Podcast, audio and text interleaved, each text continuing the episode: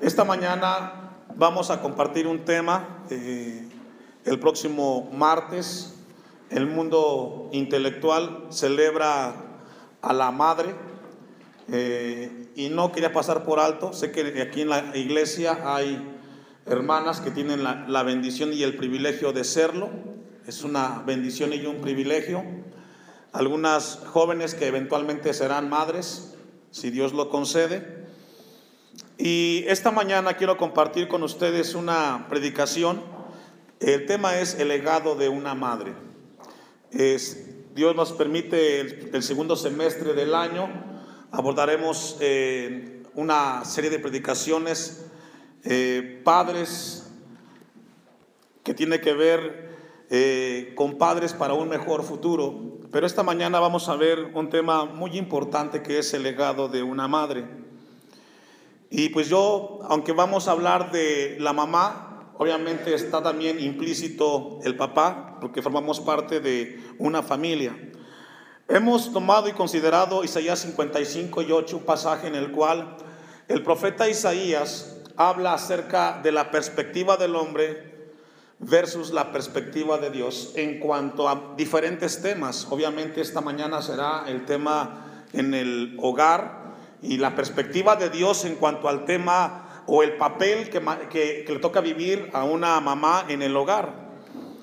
Quiero yo hacerle unas preguntas a los que anotan. La primera pregunta es, ¿qué clase de madre o de padre quieres ser? La segunda pregunta es, ¿cuál es la influencia de una madre o de un padre en la vida de los hijos? Tercero, ¿hasta dónde llega el impacto de una mala paternidad? Hablando de mamá y de papá. ¿Qué se requiere para impactar el corazón de un, de un hijo? Y por último, ¿qué puedo hacer si hasta el día de hoy no he hecho lo correcto como madre o como padre? ¿Qué nos toca hacer a nosotros? Cada uno en este lugar sabe que un padre perfecto no lo hay. No hay un manual, no hay una universidad que nos enseñe a ser padres. Mas sin embargo, los hijos de Dios tenemos en la palabra de Dios el manual en el cual Dios nos enseña a cómo llevar a cabo de la mejor manera el papel o la función de papá o de mamá. Isaías 55 nos habla de que los pensamientos de Dios no son los pensamientos nuestros. Nosotros a veces pensamos que como hacemos las cosas es la mejor manera, de acuerdo a nuestro criterio, pero Isaías dice que los pensamientos de Dios están mucho más altos que los nuestros y que los caminos de Dios están mucho más altos que los nuestros. Y Dios quiere llevarnos a esos caminos para entender y, vivir una vida de acuerdo a su palabra. Eh, es muy importante entender que es necesario eh, comprender y responsabilizarnos de cómo estamos viviendo nuestra vida como padres, en el caso de la mamá y del papá. Pero mire hermano hermana, nadie puede dar lo que no tiene dentro. Cuando un pintor escribe o pinta un cuadro, ese cuadro que él plasmó en lo exterior, primero lo tuvo que imaginar acá en su mente, en su corazón. Ese pintor nunca pintó nada de manera instantánea. Un arquitecto cuando hace un diseño tuvo que plasmarlo primero en su corazón para luego exteriorizarlo. En la vida del hombre, de la madre o del padre de igual manera. No podemos nosotros dar si, algo, si antes no hemos recibido de parte de nuestro Dios. Vamos a ir a Deuteronomio capítulo 6, vaya conmigo. Deuteronomio capítulo 6.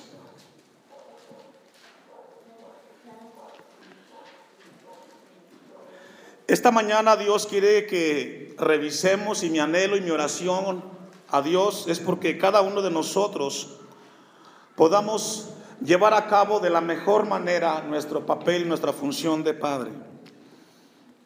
Deuteronomio capítulo 6, antes de que lo leamos, versículo 1 en adelante, uno de los problemas que yo he logrado percibir a lo largo del ministerio pastoral es el siguiente. No basta solo con enseñar las cosas de Dios. Escuche esto, papá, mamá. No basta con enseñarle a los hijos a leer la Biblia. No basta con enseñarles a memorizar textos bíblicos. El problema con la iglesia hoy y con los hijos de Dios es de que sabemos mucho de Dios, nos hemos aprendido muchas cosas de Dios, pero lo hemos dejado a, medias. Para que pueda funcionar las cosas de Dios en, nosotros, tiene que ser enseñanza, aprendizaje, más experiencia. Miren lo que dice Deuteronomio 6.1. Estos pues son los mandamientos, estatutos y decretos que Jehová vuestro Dios mandó. ¿A quién se los mandó? A su pueblo, usted y a mí. Habla de mandamientos, habla de estatutos y habla de decretos. El primer paso, dice la Biblia, que, eh, que mando que os enseñe. Es decir, el primer paso que tenemos los padres, hermana, es enseñarle a los hijos. ¿Cómo les enseñamos? Pues, a ver, hijo, esta es la Biblia. Tenemos que enseñarles a leer la Biblia, aprender versículos de la Biblia. Y dice el texto que mandó que os enseñe. ¿Me ayuda a leer la siguiente parte? Hasta ahí. Es decir, primero es la enseñanza y luego es ponerlos por qué, hermanos. Es decir, si nosotros, los adultos, los padres, no somos ejemplo de lo que enseñamos, eso no va a impactar la vida de tu hijo. Tu hijo va a aprender un texto. Va a saber saludar como cristiano, pero nunca impactará su corazón porque si no te impactó a ti, que lo enseñas, mucho menos a tu hijo. El problema en las iglesias hoy es de que hace falta ejemplos en el hogar hace falta ejemplo de mamá y de papá, que no solamente enseñemos, porque la Biblia dice primero que enseñemos y luego que pongamos por obra las cosas que Dios nos mandó. Hacen falta ejemplos, hacen eh, eh, falta modelos de papá y de mamá.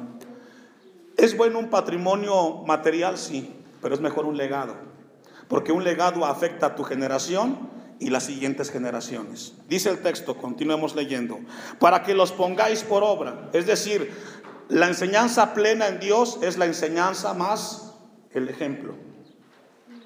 En la tierra a la cual pasáis vosotros para tomarla. Es decir, no es suficiente la enseñanza de las cosas de Dios, sino que Dios nos pide dar ejemplo. Nos pide dar, ¿qué hermanos? Ejemplo. Si alguien conoce a mamá y a papá, ¿sabe quién son? los hijos. Tu hijo sabe quién eres. Tu hijo sabe si eres de doble cara. El ejemplo siempre va a arrastrar. Versículo 2. Para que temas a Jehová tu Dios. Sabe que he encontrado, hermanos, que un mal ejemplo produce regularmente en los hijos rebelión en contra de las cosas de Dios. Cuando tu hijo llega a la etapa de la adolescencia y la juventud y llega un momento en el cual él no quiere saber de Dios, ha entrado en algo que se llama rebeldía. Y la rebeldía es producto de que ese hijo que es rebelde vio en su casa algo en papá y en mamá que no iba de acuerdo a lo que él enseñó o promovió en su casa. Dice el versículo 2, para que temas a Jehová tu Dios guardando todos sus estatutos y sus mandamientos que yo te mando. Ponga atención papá y mamá. Y vea lo contundente y hasta dónde abarca lo que enseñamos o dejamos de enseñar. Eh, que yo te mando tú, tu hijo y el hijo de tu hijo. Habla de tres generaciones. Eso es un legado. Es decir, lo que usted está enseñando ahorita, papá, va a afectar a los hijos de a tu hijo, a los hijos de tu, de tu hijo y a los hijos de tu hijo de tu hijo. Es decir, hay un legado profundo. Tú, tu hijo y el hijo de tu hijo todos los días de tu vida para que tus días sean prolongados. La pregunta es, ¿hasta cuándo tenemos que ser ejemplo de nuestros hijos, papá, mamá? Tenemos que serlo hasta que nos muramos. Tenemos que ser ejemplo hasta, quizás en este momento tu hijo tiene 40, 50 años, papá, mamá, sigue siendo llamado a dar ejemplo con tu hijo hoy. ¿Sabe qué es lo que más impacta a un hijo? El carácter de un padre. Cuenta la historia de un hombre que siempre se quejaba porque no tenía zapatos de marca. Y todos los días este padre se quejaba y decía, ¿por qué no tengo unos zapatos de tal marca? Y el hijo escuchaba constantemente cómo el padre se quejaba porque no tenía zapatos, hasta que un día en la calle, este padre caminando encuentra a un hombre que no tenía piernas y se dio cuenta y dio gracias a Dios porque tenía piernas y dejó de quejarse.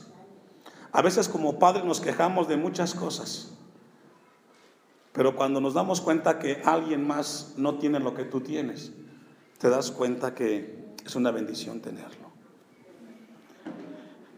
La rebelión en los hijos es resultado de una doble vida de los padres en las cosas que enseñan. Vamos a ir entonces al primer libro de Samuel, capítulo 25. Fue una breve introducción al tema, el legado de una madre.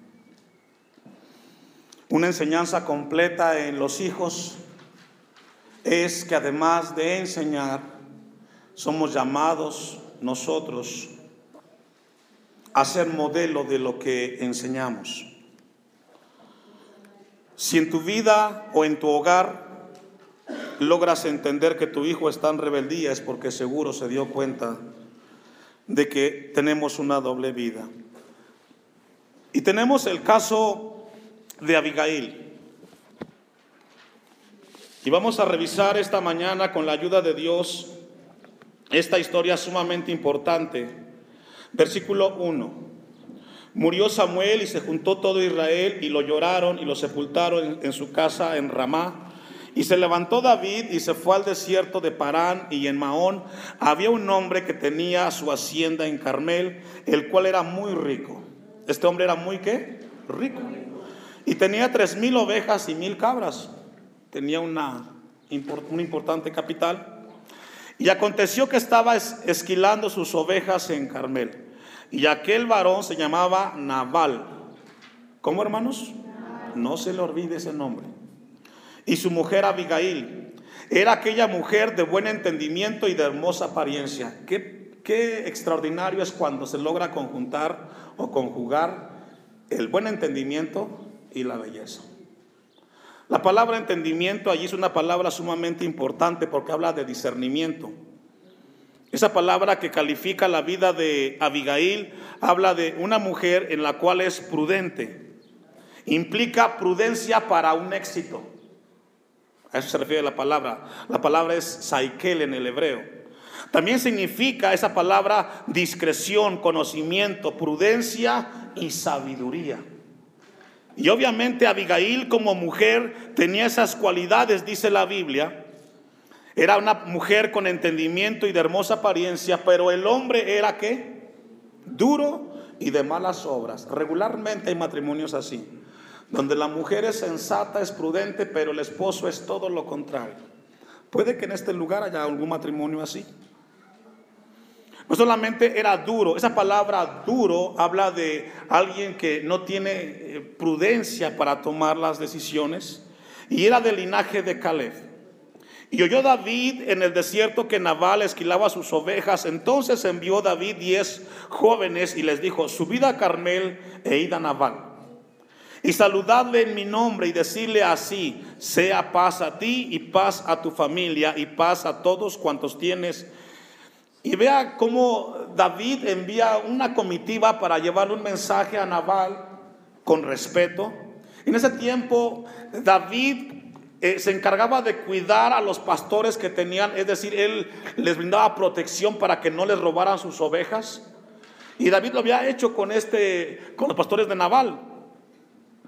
Y dice el versículo 7, he sabido que tienes esquiladores, ahora tus pastores han estado con nosotros, no les tratamos mal, ni les faltó nada en todo el tiempo que han estado en Carmel.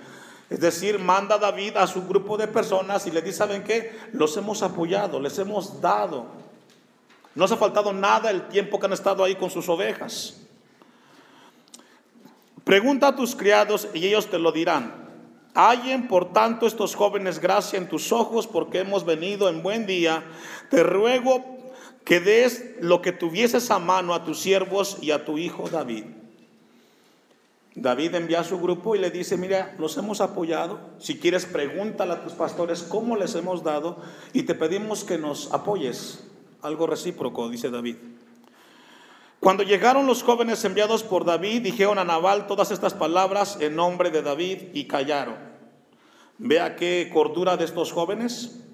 Y Nabal respondió a los jóvenes enviados por David. Recuerde que Nabal era duro y también era malo era insensato, dice el versículo 3, era un hombre duro y de malas obras. Entonces dice el versículo 10, 10, y Nabal respondió a los jóvenes enviados por David y dijo, ¿quién es David? ¿Y quién es el hijo de Isaí? Muchos siervos hay que huyen de sus señores. Y lo acusó, que era un rebelde David. He de tomar yo ahora mi pan, mi agua y la carne que he preparado para mis esquiladores y darle a hombres que no sé de dónde son. Y esto, esta decisión, estas palabras que expresó Naval marcaron su vida y la vida de su matrimonio. En el caso de usted, papá, mamá, no será el mismo. Quizás no tendrá que ver con ovejas. Pero lo cierto es de que somos llamados a tener prudencia cuando contestamos Dice el versículo 12 que los jóvenes no contestaron. Versículo 13. El 12, y los jóvenes que habían enviado, que enviado David se volvieron por su camino y vinieron y dijeron a David todas estas palabras. Entonces David dijo a sus hombres, ciñase cada uno con su espada, y se ciñó cada uno su espada, y también David, y se ciñó su espada, y subieron tras David como cuatrocientos hombres, y dejaron doscientos con el bagaje. No era cosa fácil para Nabal. Había calificado de una manera grosera a David y David al escuchar la postura de Nabal levanta a sus hombres y va en contra. No iba a llevarle un saludo, lo iba a matar el rey. 14. Pero uno de los criados dio aviso a Abigail. Abigail era esposa de quién? De Nabal. Y Abigail era una mujer de buen entendimiento, ¿se acuerda? Y era hermosa también la mujer. Diciendo, he aquí David envió mensajeros del desierto que saludasen a nuestro amo y él los saherió. Él los agredió, él los lastimó. Es decir, el incidente del esposo lo llegó a oídos de la esposa. Y esto nos enseña que regularmente lo que le sucede a uno en el hogar lo sabe el otro eventualmente, quizás por palabras de otros, pero lo sabe. 15. Y aquellos hombres han sido muy buenos con nosotros. Fíjese, este siervo de Nabal reconoce que los hombres de David le habían apoyado a Nabal. Reconoce y dice, aquellos hombres han sido muy buenos con nosotros. Y nunca nos trató mal, ni nos faltó nada en, en todo el tiempo que anduvimos con ellos. Ellos reconocieron, este hombre reconoció y le dijo a Abigail, ¿sabes qué? Esos hombres siempre nos apoyaron, nos dieron lo que necesitamos. Cuando estábamos en el campo. Muro fueron para nosotros de día y de noche todos los días que hemos estado con ellos apacentando las ovejas. Ahora pues reflexiona y ve lo que has de hacer. Fíjese lo que la Biblia dice. Después el siervo de que le explica las cosas como son, porque en cada circunstancia de la vida hay un lado A y un lado B. ¿Cuánto lo saben?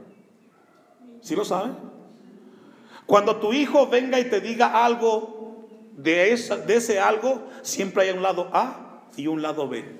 Somos llamados los papás a escuchar el lado A y el lado B para sacar la conclusión correcta.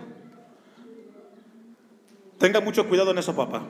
Y dice el versículo que le dice, reflexiona y la palabra ahí tiene que ver con profundizar en el tema y visualizar las consecuencias, la magnitud, el impacto que traería la decisión de David. Entonces vemos a una mujer que está reflexionando y viendo hasta dónde va a afectar la consecuencia de la decisión de su esposo. Y ve lo que has de hacer. Es decir, primero visualiza la consecuencia y luego tienes que actuar. Porque un padre o una madre pasiva siempre afectará en el hogar. Y dice el texto, continuamos leyendo, porque el mal está ya resuelto. ¿Qué significa eso? Lo que he hecho, hecho está. No tiene ya, este, nada se puede hacer. Se tiene que actuar. Y dice el versículo, contra nuestro amo y contra toda su casa. ¿Y qué significa eso? Que la decisión del papá o de la mamá en las decisiones afecta también a los hijos. ¿Sí logra verlo? Pues él es un hombre tan perverso, fíjese, el siervo está calificando a su amo, pues él es un hombre tan perverso que no hay quien pueda hablarle. Y hay papás así, que son necios. Su palabra es ley, aunque esté mal. Son hombres que tienen una manera de ser de esa manera y dice que así era Naval. Entonces 18, entonces Abigail tomó luego 200 panes. Primero reflexionó y luego actuó Abigail. 200 panes, dos cueros de vino, cinco ovejas guisadas, cinco medidas de grano tostadas, 100 racimos de uvas pasadas y 200 panes de higos secos y los cargó con eh, todo en asnos. Y se fue. Sabía Abigail que tenía que actuar, que no podía quedarse pasiva. Algo afectaría a su familia y comenzó ella a actuar. Versículos 23, usted lee el pasaje en casa, porque es completo el capítulo 25. Vemos a una esposa entonces que se entera del problema o el asunto en el hogar y actúa. Versículo 23. Y cuando Abigail vio a David, se bajó prontamente del asno y postrándose sobre su rostro delante de David, se inclinó a tierra. Si logra ver la postura de esta mujer con un buen entendimiento? Ve a la persona y lo primero que hace es postrarse. Habla de un respeto, habla de una reverencia. Y se echó a sus pies y dijo, Señor mío, sobre mi casa sea, Señor mío, sobre, sobre mí sea el pecado. ¿Qué hizo Abigail? Se responsabilizó de la decisión del esposo. Yo. ¿Sabe por qué, hermana? porque ella pensó en sus hijos y sabía que la decisión del papá, del esposo, le estaba afectando a los hijos. Y ella asumió con sabiduría y dijo, sea sobre mí el pecado. Mas te ruego que permitas a tu sierva que hable a tus oídos. Pide a Abigail que le permita hablar, que le permita esa oportunidad de decir las cosas a David. Y escucha las palabras de tu sierva no haga caso ahora, mi señor, de ese hombre perverso. Esta mujer entendió que el marido que tenía no era el idóneo, pero era su esposo. Y lo defendió. Porque cuando intercede Abigail, también es beneficiado Naval. Sabe que es una persona que no es la idónea, pero es su esposo. Y puede ser el caso de alguna hermana aquí. Quizás el que tienes en casa no es el ideal, pero es tu esposo. Y dice el versículo 25, no haga caso ahora mi señor de ese hombre perverso de Naval, porque conforme a su nombre así es. Es decir, Naval significa qué? Necio y perverso. Él se llama Naval. Y la insensatez, ¿cómo califica el esposo? Es un, hombre insensato, está con él. Mas yo tu sierva no vivo no vi a los jóvenes que tú enviaste.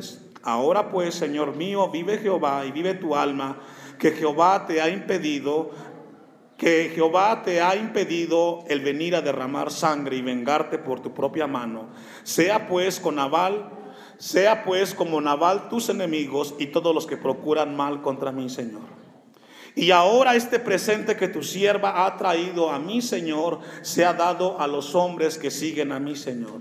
Y yo te ruego que perdones a tu sierva esta ofensa, pues Jehová de cierto hará casa estable a mi Señor, por cuanto mi Señor pelea las batallas de Jehová y mal no se ha hallado en ti en tus días.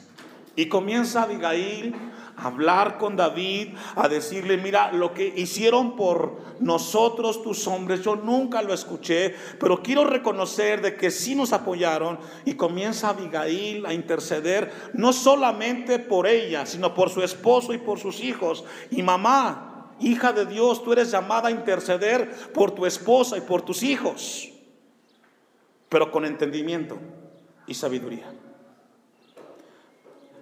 Y vea la respuesta a esta plegaria de Abigail, versículo 32.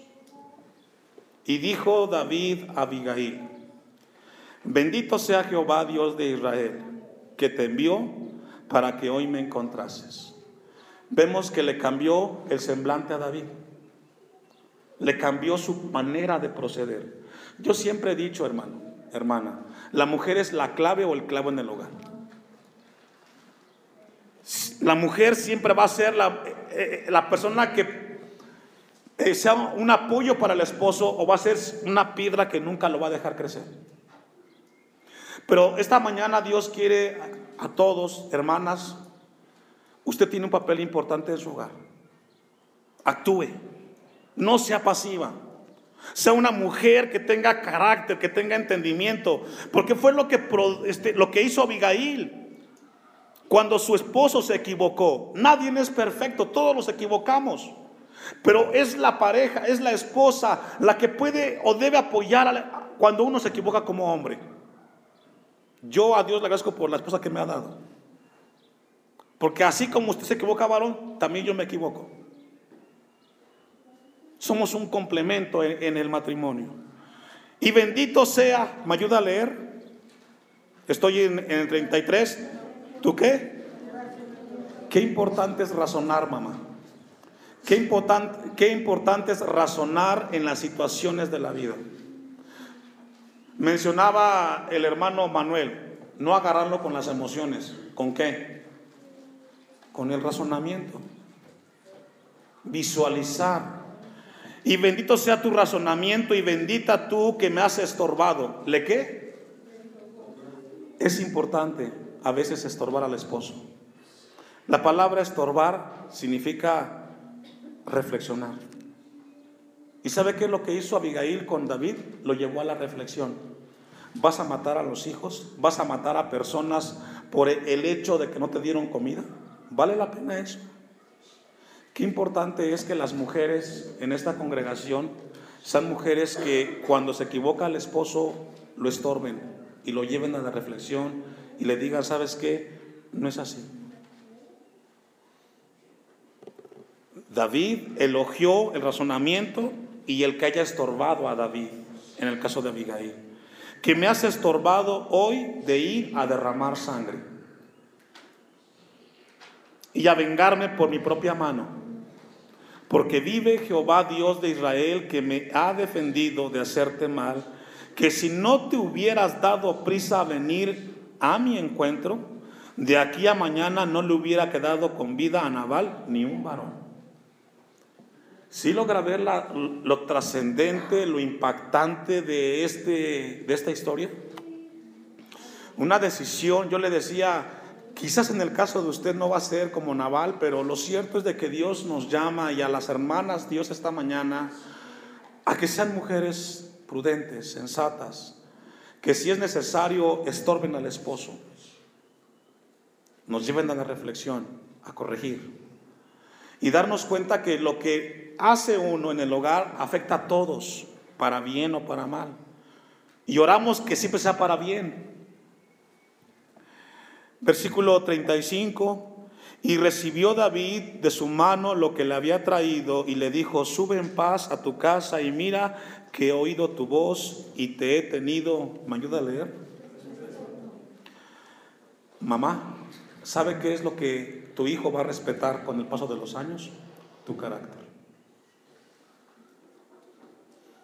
Tu carácter. Tus hijos podrán crecer, tener 25, 35 años, pero si tú eres una mujer que has dado ejemplo, no solo con enseñarles textos bíblicos, sino con tu manera de vivir, ese hombre o esa mujer, aunque esté grande, va a respetar las canas que tú tienes. No tienes que gritarle a tu hijo, pero el hecho de que tú seas una mujer de una sola pieza produce en los hijos respeto. ¿Qué fue lo que le impactó a David de Abigail? El carácter de esta mujer. La rebeldía es producto de que no hay ejemplo en el hogar. cuando el hijo se da cuenta. Pero cuando el hijo sabe que la madre es de una sola pieza y que cuando se equivoca corrige y se debe pedir perdón, esa mujer tiene autoridad sobre sus hijos siempre. Lo que Dios te dio, hermana, para poder sujetar a tus hijos sin importar la edad que ellos tengan, es el carácter, tu ejemplo, el modelo de mujer. Yo no sé, yo sé que en esta área nadie es perfecto, todos nos equivocamos, pero estamos aquí para aprender de Dios, todos, hombres y mujeres. Si quizás tú no has sido una mujer que ha sido acorde a lo que enseñas, hoy Dios nos da un mensaje para darnos cuenta de que si algo va a respetar en el hogar nuestros hijos, será nuestra manera de ser. Es triste cuando los hijos crecieron y el papá les llama la atención y el hijo le contesta enojado y molesto, tú no me vas a enseñar a hacer nada a mí. Hoy que tus hijos están pequeños, sé consciente de esto. Si tú quieres que tus hijos, tu esposo o viceversa, consideren tu opinión más adelante, se comienza con el carácter. Y todos aquí necesitamos de Dios. Abigail se ganó el respeto del rey. Y el respeto en el hogar se gana con un carácter, con un temor a Dios. Vamos a ver la consecuencia de este hombre. Porque por un lado tenemos la enseñanza de Abigail. Versículo 36. Y Abigail volvió a Nabal, es decir, no lo dejó, a pesar de que era insensato y cabezón, regresó a la casa.